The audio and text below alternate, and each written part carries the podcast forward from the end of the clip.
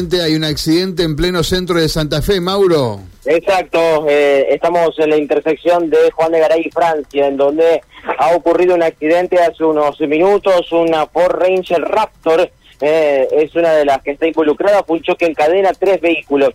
Hay que decir que en la esquina de Juan de Garay y Francia, por calle Francia hacia el norte, está cortado el tránsito porque están eh, efectuando eh, trabajos eh, sobre la calzada, Sí. es productos de eso que es un trabajo de, de- de- de cañerías, eh, está trabajando, eh, allí hay una obra en construcción, un Eh, edificio. eso te iba a decir, eso tenés una- la construcción de un edificio y se, en, por estos días se suele restringir, digamos, se pasa no por las dos manos, sino por una de ellas, o sea, se hace un embudo en la calle Francia ahí. Exacto, están haciendo eh, trabajos de cañerías allí y es por eso que está cortado el tránsito. Producto de esto, todo eh, se genera eh, un, caos vehicular eh, eh, porque todos tienen que doblar en calle Juan de Garay y, y desembocar en el semáforo que está de Avenida Urquiza y Juan de Garay. Es por eso que se circula con muchísima precaución. Entre todo esto, a mitad de cuadra, entre Juan de Garay y Corrientes, hubo un accidente, tres vehículos involucrados,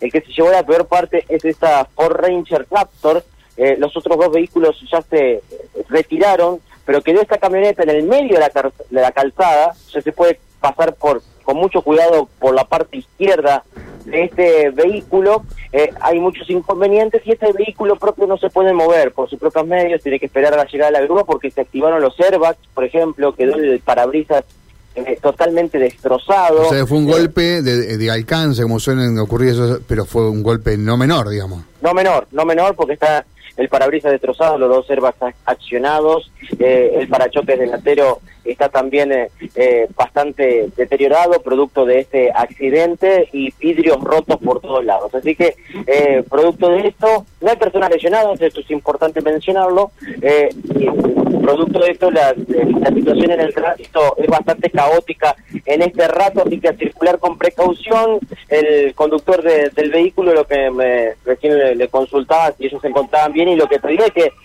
si, se puede acercar, si alguien está escuchando, la policía o bien la municipalidad que puedan quizás manejar, controlar el tránsito en la esquina de Corrientes y, y, Francia, ya que se está generando muchos problemas producto de este corte y del propio vehículo que está estacionado allí. Correcto, bueno, a tomar precaución. Francia se ha convertido en una calle complicada, ¿no? A- a- eh, muy complicada y además como tenés una urquiza más lenta también, eso es todo un tema, ¿no? Eh, pero bueno, doble este, los estacionamientos en doble fila, eh, siempre hay algún problemita, digamos, problemita en el sentido que tenés una obra en construcción, descarga materiales, tenés conos, se va no a una velocidad, tal vez debe, se debería ir más lento. Es, complejo, ¿no, Francia? Sí, es una calle complicada porque es la primera del macrocentro hacia afuera, ¿no?